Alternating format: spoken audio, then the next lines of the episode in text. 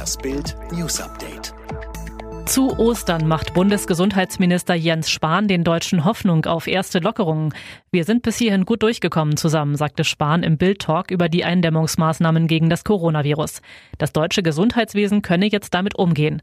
Wenn uns bestimmte Branchen zeigen, sie können Hygiene- und Abstandsregeln durchsetzen, dann können die Bereiche, wo das auch geht, auch wieder anfangen, in den Alltag zurückzukehren, so Spahn.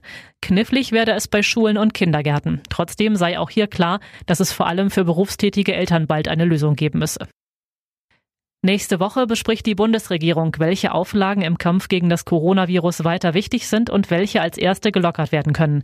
Nordrhein-Westfalens Ministerpräsident Armin Laschet hat eine Expertengruppe zu dem Thema einberufen. In einem Papier heißt es, über Lockerungen könne erst nachgedacht werden, wenn klar sei, dass das Gesundheitssystem absehbar nicht überfordert ist. Dann könnten einzelne Bereiche des öffentlichen Lebens nach und nach wieder hochfahren. Dazu könnten Schulen, Universitäten und der Einzelhandel gehören.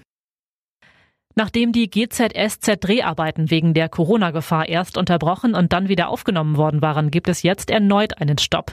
Grund ein positiver Corona-Fall. Ein Mitarbeiter am Set, der hinter den Kulissen für die RTL-Soap Gute Zeiten, schlechte Zeiten tätig war, sei an Corona erkrankt, berichtet RTL.de. Deshalb wird seit vergangenen Mittwoch nun erstmal nicht mehr gedreht.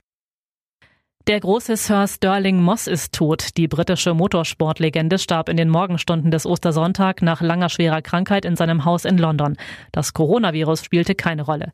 Lady Moss, seine Ehefrau zur britischen Daily Mail, er starb, so wie er gelebt hat. Selbst dabei sah er noch wundervoll aus. Am Ende war er einfach müde, hat seine schönen Augen geschlossen und das war's.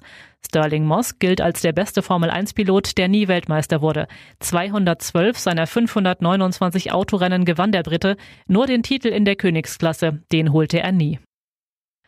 Es ist erst Mitte April, doch Böden und Wälder sind bereits ausgetrocknet. Es müsste mal regnen, doch die Wetteraussichten sehen eher Sonne und Temperaturen über 20 Grad. Uns steht anscheinend schon wieder ein Dürrejahr bevor, warnt Diplom-Meteorologe Dominik Jung.